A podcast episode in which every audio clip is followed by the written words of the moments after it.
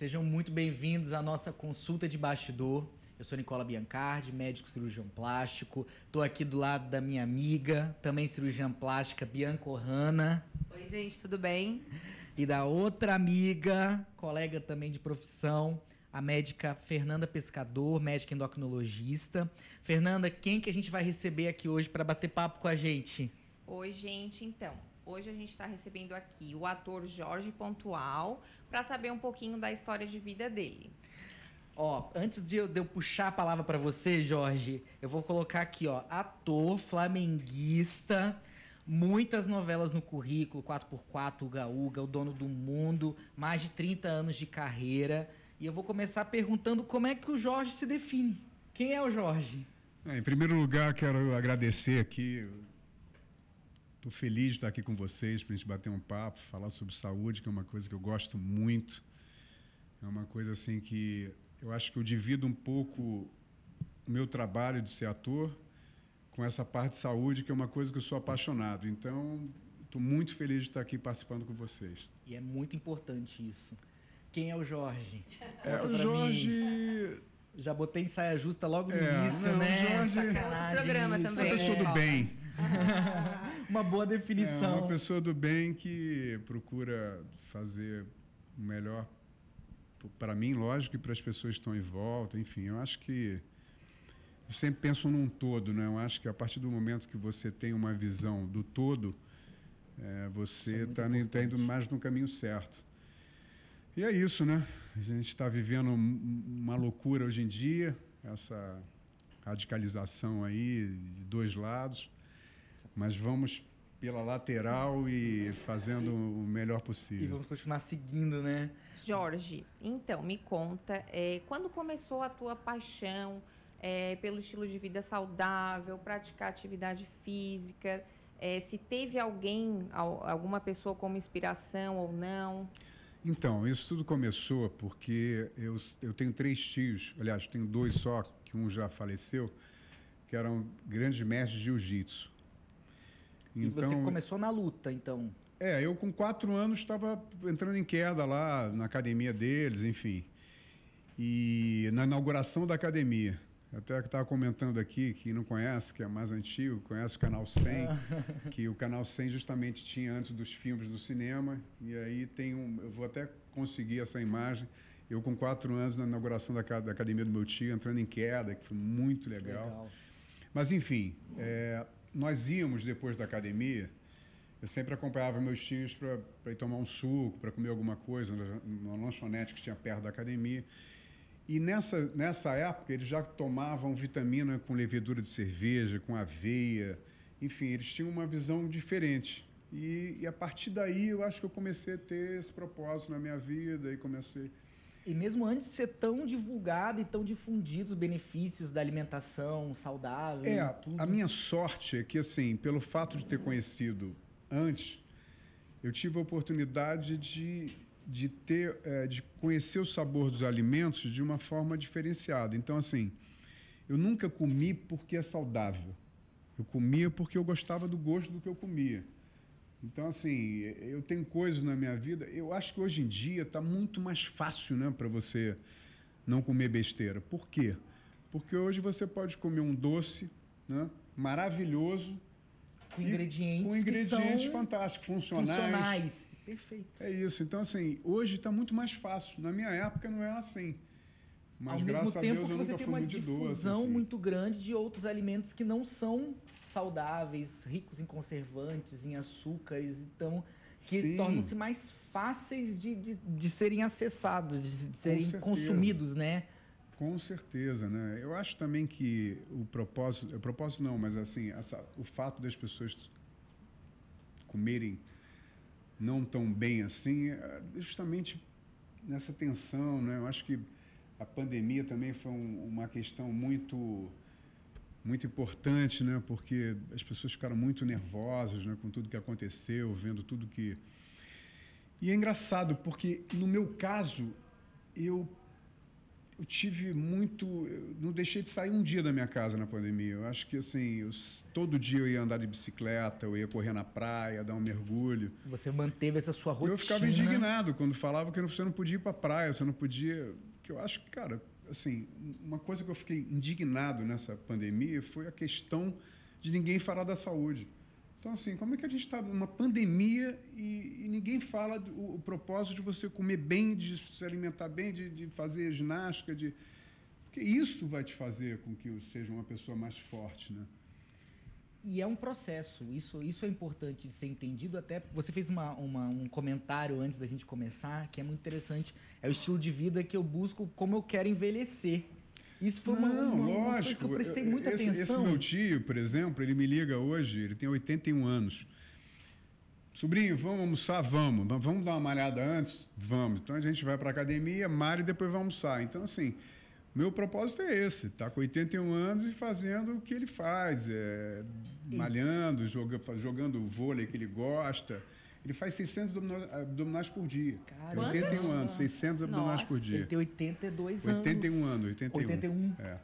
O, o Jorge, deixa eu te perguntar uma coisa. A gente entende que saúde né, não é só ausência de doença, né, é um bem-estar físico, social, econômico, mental. Você falou da pandemia também, e você já deu uma resposta aí, provavelmente esse equilíbrio que você pode ter tido durante a pandemia fazendo sua atividade física. Mas o que, que você faz para a sua saúde mental? que, que você se você acredita obviamente é, nesse, nesse princípio o que, que você saúde faz saúde mental eu, eu procuro eu faço muito yoga então assim para mim é isso aí que me me deixa eu fiz um curso de meditação transcendental mas isso tem muitos anos mas mesmo nessa época eu já começava mas foi esse curso que deu start que deu o início para isso é, a virada de chave start, é, é. porque cara a gente no silêncio que a gente consegue restabelecer as ideias, a gente consegue, né, a gente procurar o melhor caminho. Então acho que isso aí faz muita parte do, porque assim, não adianta nada, né, você ter uma alimentação maravilhosa, fazer esporte, se você não tiver uma cabeça boa. Então a gente tem que ter o corpo um físico de, e é um conjunto de coisas. É fácil, não é? Mas eu estou até comentando com vocês antes daqui, né, que eu conheci um, eu conheço um, um mestre espiritual indiano que ele vem uma vez por ano ao Brasil. E ele fala muito disso, né, cara? Do estado, uh, o maior estado meditativo que a gente pode, pode ter é nós estarmos no, no agora, né? Então, assim, quando você está no agora, você está sentindo e você tem uma conexão maior com o universo, Sim. né? E tem uma coisa interessante também que, que, eu, que eu aprendi no Cabala, que eu fiz Cabala uma época, que foi muito importante. Todos nós temos um oponente na nossa vida. O oponente nada mais é que as adversidades que a gente tem na nossa vida, né? Uma pessoa que fica doente, bater um carro, tudo. E no Cabala se fala o seguinte: quanto mais proativo você for, em vez de ser reativo, você abre o seu campo espiritual e a conexão fica mais forte com o universo. Então, isso é muito louco. Uma, Vou dar um exemplo. Eu estava indo jogar um futebol dos artistas, não sei o quê, numa cidade e tal, e teve um acidente de caminhão na minha frente. Fiquei parado quase quatro horas, enfim, perdi o jogo e tal. Assim, eu tinha duas opções, né? Ou eu ficava no carro esbravejando, Bravo. fazendo mal para minha saúde, ou eu aceitava aquilo ali e pegava o celular e ficava brincando, vendo outras coisas, lendo alguma coisa. Então é isso, a gente tem que procurar ser mais proativos nas, adversidades. Eu acho que isso aí que é, o, é, é, a grande jogada, porque toda vez que a gente fica com raiva, que a gente se exalta, a gente está fazendo mal a alguém, né? A gente está se fazendo e mal se fazendo mal, si mesmo, né? Mais do que Lógico. isso. Porque você ser reativo, você tem essa, essa questão de você também entregar para o outro não o seu melhor. Porque você pode ser menos reativo, então você pode. Acho que a questão é, é como você reage àquele, àquele problema, que é o que você está colocando aqui agora. Então, a forma como eu reajo ao problema tem muita influência no Mas que... é evidente que eu não sou Buda, né? Ah, não. Nenhum de nós Tem é. momentos que... Lógico. Mas, assim, eu procuro sempre pensar nisso. Sempre procuro pensar nisso. Antes de qualquer coisa, eu conto até 20 falam, não, Jorge. Mas você tem esse auto, esse autoconhecimento de entender, eu fiquei bravo Sim. hoje, Autocontrole. autocontrole, Sim, autoconhecimento E como faz mesmo, mal, de cara, pra gente, né? Nesses rompantes e tal, depois você vê. E tem alguma dica, assim, ali, quando tá estressado, para aliviar o estresse, além da yoga? Ah, é um mergulho no mar, né? Isso aí é a coisa que eu mais faço é isso. Quando praia eu é tô mais bom. ou menos é pisar na areia, né? Contato com a terra, dar um mergulhinho, já dar uma limpada e, E bola pra frente. é, e bola pra frente. Eu Acho que é é por aí. A Fernanda pediu dica, vamos entrar em alimentação de novo? Vamos. É, eu, antes você tinha conversado com a gente a questão de umas dicas de, de alimentação que fazem parte da sua rotina. Sim. Fala de novo, porque tem muita gente que pode se beneficiar com essa, com é essa assim, dica. por exemplo, eu faço há, há muito tempo, assim, antes de começar a falar do jejum intermitente. Eu faço há muitos anos. E para mim, é, por exemplo, assim, o café da manhã, né? Eu geralmente não tomo, é muito difícil porque eu não tenho fome de manhã. Então, para mim, o processo da, da- do jejum intermitente é muito mais fácil, né? Sim. Porque você já passa. Se você vai comer às sete da noite, às sete da manhã já foram 12 horas, né? Então, até meio-dia, já, já, Já mais teve. cinco, Uhum. enfim, já são 17. Então, você começa a ter mais facilidade. E é muito louco, porque você, quando você faz jejum intermitente, você começa a comer menos, né? Eu acho que o, você se alimentar Você toma menos. consciência alimentar é, e maior, você não tem né? o Você desejo de consegue- comer mais, entendeu? Porque eu acho que o seu estômago, alguma Ajuda coisa na deve... compulsão alimentar compulsão. também. É, não é nem o fato de o jejum intermitente levar ao emagrecimento, né? Mas a gente consegue controlar a mente, controlar aqueles impulsos de ficar beliscando durante o dia, né? Sim. Coloca um foco e fica controlado durante o dia E um, não, e acaba comendo menos. não que a gente queira defender o jejum intermitente, não é para todas as pessoas, é para quem já Isso. se conhece, quem tem Sim, consciência alimentar, igual você lógico. está tem colocando. pessoas, por mas tem- exemplo, tem... pessoas, por exemplo, que fazem jejum e ficam muito debilitadas. tem Passam pessoas mal. que têm que têm pressão, né, pressão baixa, Baixa. que né? Eu, por exemplo, eu posso fazer, eu já fiz 22 horas e fui para academia, malhei para burro e fiz aeróbico, não tive problema nenhum, não sinto nada, Mas não um- tenho diferença. Um detalhe do jejum intermitente que eu acho muito interessante, é, a gente chama de neuroplasticidade, né? Isso já foi Hum. provado, que é, na verdade, você ficar mais rápido no pensamento. Você ter Sim. conexões. Isso não sei se isso acontece com você, você fica com o Sim, pensamento mais é, acelerado. Eu, né? inclusive, tem momentos que eu estou gravando muito que eu procuro ir gravar em jejum, porque eu fico mais presente. Justamente por não estar fazendo nenhum tipo de né, gestão, enfim, você fica muito mais é, presente. E até alguns alimentos que fazem com que você fique mais lentificado. Carboidrato, para mim, é de uma forma assim, é deletério. Eu não, eu fico mais lentificado quando eu como algum açúcar, quando eu- então eu já conheço. Quando você tem essa consciência alimentar, o que você está falando de ter consciência do alimento que você está comendo, Sim, o maior veneno que a gente corpo. pode comer é o açúcar, né, Sim. cara? Açúcar é a coisa que mais a gente tem que evitar, né? Logicamente não é só açúcar, mas alguns carboidratos que não são tão nobres. Então eu procuro, eu, eu, eu, graças a Deus eu não gosto muito de doce, né? Então assim, esse meu lado é graças a Deus. Porque quando você gosta é difícil, mas é o que eu falei, né? Hoje em dia você tem como se su- substituir um doce por uma coisa que faz até bem, né? É o tudo é questão de equilíbrio, né? Alimentos Uma vez funcionais. ou outra, pode comer Sim, e tal. lógico. Com equilíbrio, pode. É, pode tudo, é- é o que eu estava falando. É, tem uma amiga minha que escreveu um livro chamado Viver em Balance, que até escrevi uma parte do livro, tudo. Interessante. É, e, e é isso. Você tem um cotidiano saudável, evidente que você pode comer alguma coisa de vez em quando, enfim, eu não, eu não tenho assim restrição. Quando tem dia que vou e como, né? Mas você deu uma um dica doce. antes do doce. Você falou que você come. Ah, tá. tá. Tem uma coisa. eu Dicas do faço- Jorge Pontual. eu, Anotem tenho, que eu aí, sempre gente. faço que é interessante é o seguinte: vou comer algum doce, vou comer algum. De repente beber um pouco mais e tal, né? Eu costumo sempre tomar água com vinagre de maçã, porque diminui o índice glicêmico da comida que eu vou comer. Então, um pouco antes, tomo, boto duas colheres de sopa com água, tomo e depois. Fernanda, me fala de índice glicêmico aí, porque tem gente que tá ouvindo a gente, vendo a gente, que não sabe o que, que é isso. Não, mas tá, tá comprovado, diminui o índice glicêmico mesmo, é, diminui a liberação de insulina, né? Quando tu for comer aquele carboidrato, aquele doce, que todo carboidrato vira açúcar no sangue Então, esse vinagre com, de maçã com água antes de ingerir o doce diminui a liberação de insulina e diminui o índice glicêmico. Não faz aquele pico de, de glicose. Isso é interessante, hein? É, Boa. bacana. Uma dica boa. bacana. Vamos puxar a Não, e outra coisa que. É, vão achar que eu sou meio maluco, mas não sou, não. A gente começa a conversar, a gente vai, tá? Pode, pode ir. Que é uma coisa que, assim, eu comecei a me apaixonar por vinhos biodinâmicos e vinhos orgânicos. Por quê? O vinho orgânico tem 80% menos sulfito, né? Sulfito é a coisa que mais dá dor de cabeça no vinho, né? Que é um conservante, né? E aí eu comecei a... Eu fui para o Chile, fui para a maior, é, maior vinícola é, orgânica que tem no mundo, que é chama Emiliana, se não me engano, é Emiliana. E aí você vê, cara, que você começa a ter uma degustação do vinho de uma forma completamente diferente. Um vinho normal, logicamente, um vinho maravilhoso que você compra, mas é um vinho normal, você quando toma ele, por mais que ele seja ótimo, você vai ver que é completamente diferente de um vinho orgânico.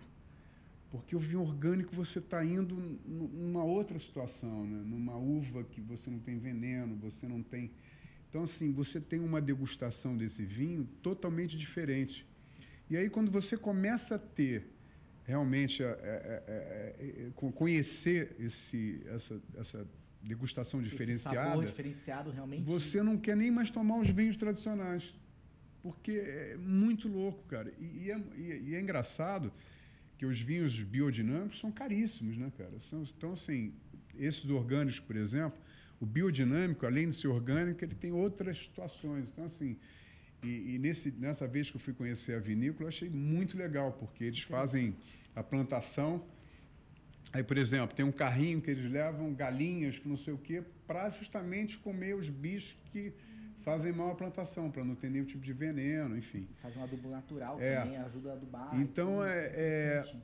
Você vê, não é, eu não, não fiz isso. Eu provei, achei o gosto interessante, comecei a, realmente a conhecer mais, né? um estudar mais sobre isso. E é uma outra coisa que eu coloquei na minha vida. Então, assim, também digo, estou em algum lugar não que não vamos tem... oferecer vinho que não seja orgânico para ele. Não, não, não, mas aí é que eu estava terminando. Eu, mas não, não quer dizer que eu vá em algum lugar, se Não não, tiver tomar. o vinho orgânico, eu tomo outro vinho mesmo, não tem problema nenhum. Mas estou dizendo que a partir do momento que você conhece, é legal também, você começa a ter um, uma outra visão, entendeu? Mas que percepção legal. Você foi colocando alguns hábitos na sua vida É, gradativamente. esse aí foi, foram- é, esse aí tem alguns anos, não é, não tem muito tempo, isso aí, sei lá, deve ter uns 10 anos, sei lá, uns 8 anos. Mas é isso, a gente vai tentando, né, cara? Mas isso é o que eu falei, é é, é, é a questão mesmo do balance, né? E aí que você falou que os vinhos orgânicos e biodinâmicos são mais caros e ser sustentável e, e- e praticar essas, esses hábitos é realmente mais caro. É. né? Mas às vezes a gente tem a vontade de. Eu sei porque eu instituí na minha clínica uma, um propósito da gente ter uma clínica com padrões de sustentabilidade, mas quando você vai comprar, tipo, cotonete sem ser o de plástico, outro, é tudo muito mais caro. Tudo muito mais então, caro. os produtos que têm o selo, e tudo bem, é mais caro entre aspas, porque é um preço a longo prazo que vai ser mais Vai ser barato mais pra barato. gente. Só que você botar na, na ponta do lápis no dia a dia, é, ser sustentável nem sempre é tão viável para um modelo de negócio e para hábitos de casa Sim, também. sim. Então tinha que, isso tem que ter um jeito de mudar para ser mais fácil. É isso aí. Né? Mas, Mas, por exemplo, eu vou comprar. Costumo comer só orgânico, mas assim, vou comprar de repente uma coisa que não, uma fruta que eu quero que não seja orgânico. Aí eu deixo, pego a, a fruta, deixo de molho no bicarbonato de sódio durante. E é uma loucura. Você deixa na, uma maçã normal no bicarbonato de sódio com água, deixa duas horas, a água fica completamente diferente, suja. nada. Uhum. E aí você vai vendo, mas assim, é... cara, mas independente disso, as pessoas tinham que, que conhecer melhor a alimentação, porque mesmo as pessoas que não têm condições de comer orgânico, é muito melhor elas comerem, porque assim, os vegetais, as, né, as verduras, vegetais, tudo você tem, é, são coisas mais baratas do que o resto. É, mas é o que você falou mais cedo, está mais né? fácil, né, do que É. antigamente. A internet tem o lado bom e ruim, e eu quero, a próxima pergunta tem a ver com isso. É, como que você, você tem 30 anos de profissão, como que você se adaptou com esse boom de rede social, porque todo mundo está ali presente, né? E, E todo mundo tem- pode falar tudo. Todo mundo detalhe, pode falar né? tudo e construir uma internet do bem, influenciar pessoas com coisas boas, é, não é tão simples, né? Tem muita gente que só sai jogando coisa ali. Como é que foi isso para você? Com certeza isso foi uma, uma transição, né? Entrar ali para esse mundo de rede social e a responsabilidade que você tem com a sua voz para o público que te segue. Você sabe que foi, foi engraçado, porque eu sempre postei coisas de alimentação, do como eu comia, enfim. Só que de um tempo para cá, eu tenho postado mais ainda, fa- falando da água do limão, enfim, água com limão que eu tomo, enfim. E comecei um propósito há pouco tempo, você pode ver, que realmente vai nesse sentido, porque é uma paixão tão grande que eu tenho nesse, nessa coisa de, de- comer bem, de, de fazer exercício, tudo, que eu falei, cara, eu vou dividir o meu Instagram em duas coisas, na minha profissão e na questão Nesse de, propósito, de, nesse propósito, de- porque são duas paixões que eu tenho. Eu não sei nem dizer para você qual é a maior. Eu sempre gostei disso. Então, eu estou pensando em a partir de um tempo para cá, eu tenho feito muito e vou fazer cada vez mais. Isso é muito importante. Não é porque ele está aqui sábado, né? Dividindo isso aqui no programa que tem a ver com, com saúde, né? Não, eu fiquei super feliz quando me convidaram, enfim. E é isso, é, estar aqui com vocês é, é sempre prazeroso, né, falar sobre esse assunto. Conta pra gente um pouquinho se você já fez algum procedimento estético, né? O que, que você faz pra pra manter a forma no sentido da, da carcaça. A gente já Você entendeu tá que no- o interior fiz- tá maravilhoso. Você tá no balcão Eu fiz- com dois cirurgiões plásticos, não podia faltar essa pergunta. Lógico, tá? eu fiz Então, dois procedimentos. Uma vez eu fiz o Botox. Gostou? Cara, assim, eu não vi muita diferença. Assim, é, mas tudo bem, eu acho legal, porque eu acho, cara, que se você pode fazer uma coisa para melhorar a sua imagem, por que, que não vai fazer? Por que não? Só se você for louco, né? É verdade. É, e outra eu fiz uma. Skin booster que você contou. É isso né? aí, que eu não acreditei. É uma né? hidratação. Eu tava, eu fui conhecer a clínica de, de, um- de uma, de uma amiga e tal. Aí cheguei lá, ela falou, já que você está aqui, vamos fazer um procedimento? Vamos. Eu falei, bacana. Eu falei, mas vem cá, olha só. Você tem que entender o seguinte, homem é mais medroso que mulher. Isso Então, é um você não vai doer nada, não? importante. Explica o Aí que, de- que é o skin. É, e aí de repente ela começou a me dar injeção. Eu falei, meu Deus do céu, o que, que é isso, cara? Doeu? Doeu. Não, mas que que é assim, skin mas assim. Não, o skin booster é uma É. hidratação é superficial com ácido hialurônico. Tem que fazer umas três sessões para ter resposta. Provavelmente ele deve ter feito só uma. Acho que ele fugiu e nunca mais voltou. Eu vou te falar. Voltou lá. Eu faço a Hum. aplicação no cabelo e eu sofro com essas agulhinhas um tanto. Gente, mas tem anestésico, tem gelo, tem, Tem. Bianca, mas até pra dar o anestésico, a gente. é, Homem é diferente, Bianca. Vocês, mulheres, fazem tudo de procedimento e não sentem dor. Eu concordo com o Jorge. É, não, faço mas aí eu perguntei pra a ela. já- o poder da mente, a beleza entrando, a gente já sabe que vai dar tudo certo. A gente não tem essa mental. consciência. Não é, Não, bem, não é bem por aí. E cirurgia plástica alguma? Cirurgia plástica não. Faria? Faria, eu acho que eu faria. Assim, mas, eu, mas eu, por exemplo, eu tenho um amigo meu que ele fez uma vez aquela da, do abdômen, né? Abdomino... Lipo É. Mas assim, eu fico pensando, o tempo que você, qual é o tempo que você leva para ter o, para voltar a fazer qualquer coisa, assim? Opera? Pelo menos um mês você vai ficar parada. Pelo menos. Até pra poder sair as manchas roxas, poder reabilitar. Tipo, fazer um abdominal dois, três meses, né? Dependendo da plástica que você fez. Entendi. é, tem que ficar feio pra ficar bonito, entendeu? É mais ou menos isso. É, a gente, tá falando fala que dessa forma, tá? Tem todo um período de, de adaptação. Você comentou uma questão de. Ele já tá pensando ali, Ah, falando, não, já- faria não, não faria mais. A gente falou uma questão que eu acho que é bem importante, é, que é a questão da meditação, tá?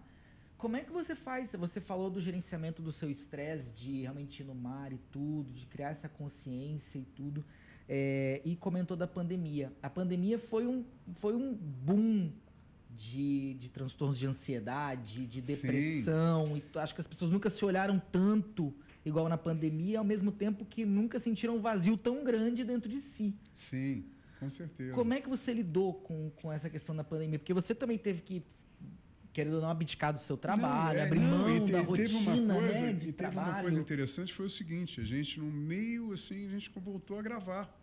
Tava gravando Gênesis e a gente gravou no meio da Ah, pandemia. você estava você tava gravando nessa época. A gente gravou, a gente gravou. E aí teve uma época que ficou mais rigoroso.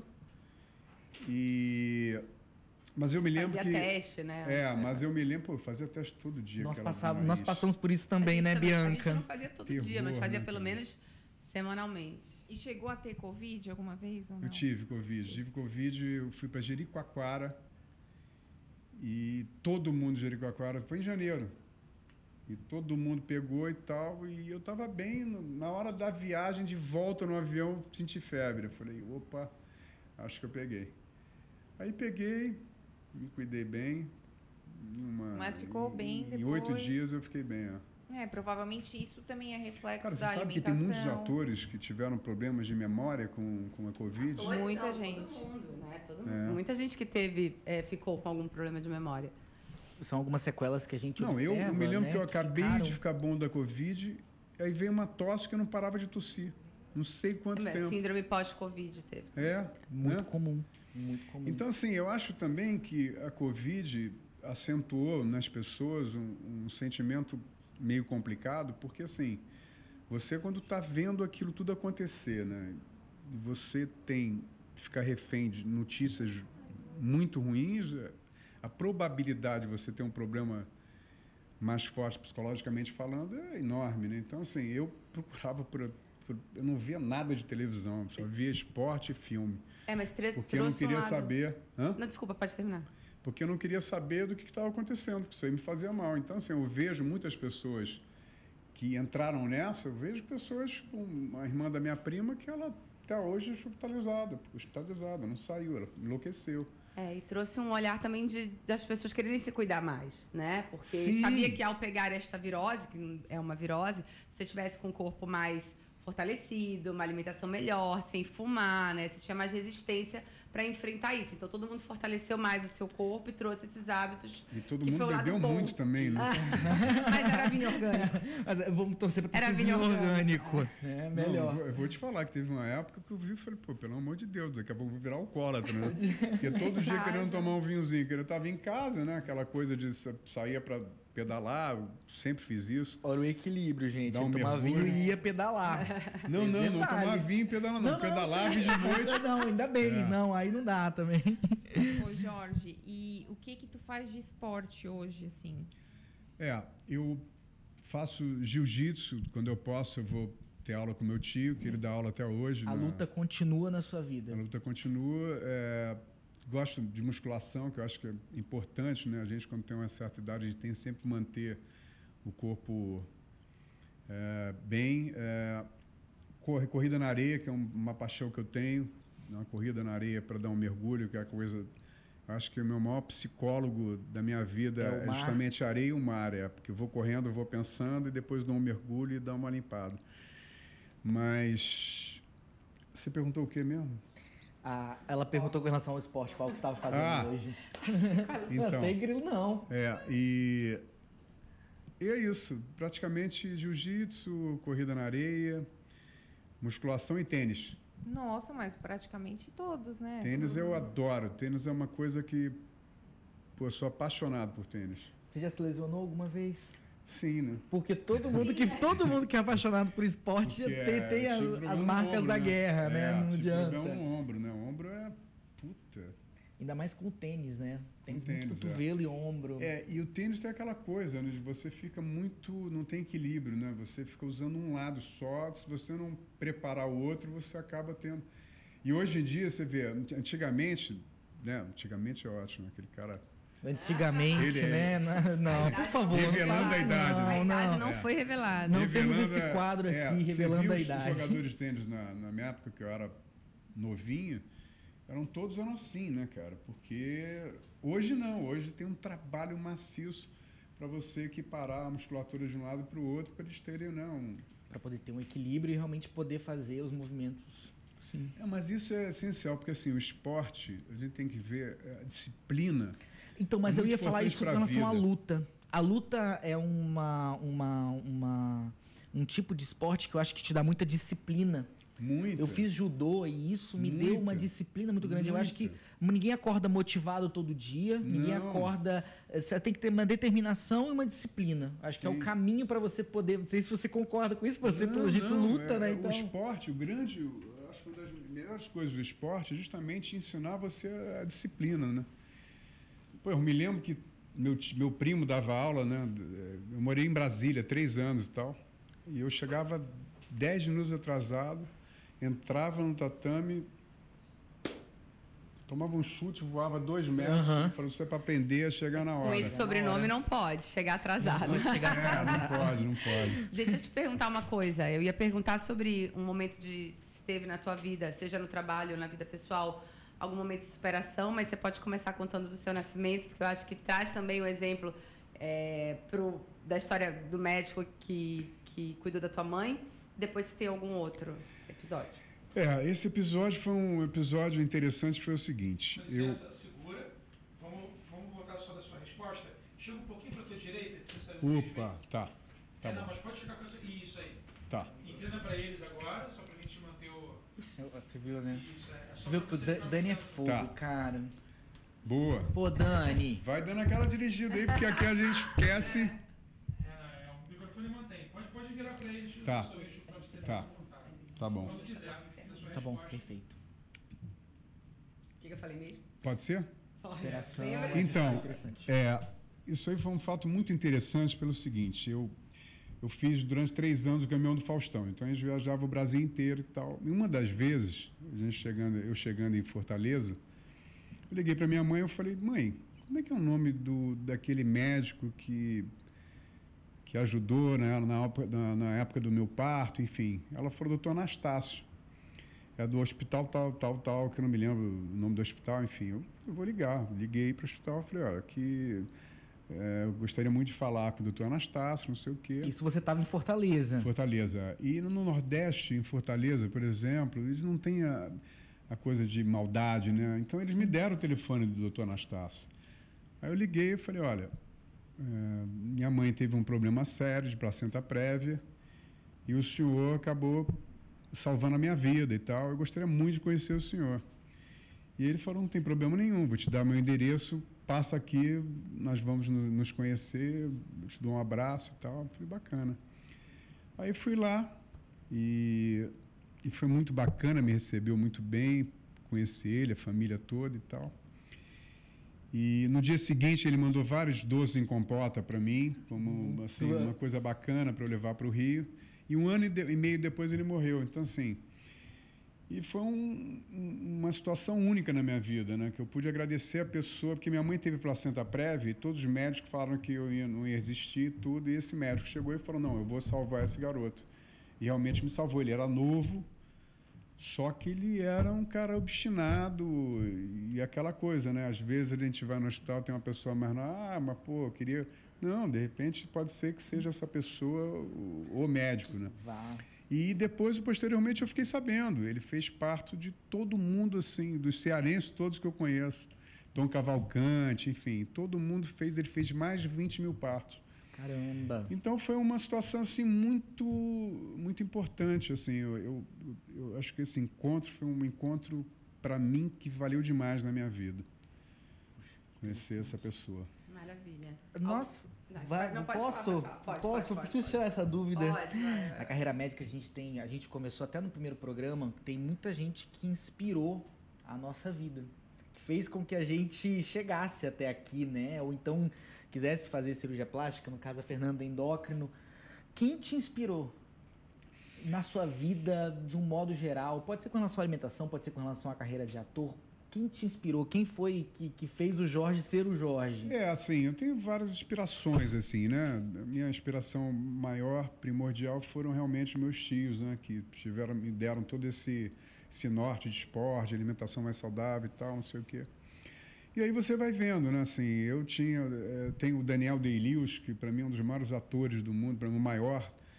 Então, eu sempre achei ele fantástico, sempre eu ficava impressionado como é que um ator poderia fazer eh, personagens como ele fazia, que você vê ele, o último dos moicanos, ele é, é um cara, é um herói, o- em nome do pai é um cara que é um, cara, então assim, é, eu ficava muito impressionado com a versatilidade que esse ator tinha.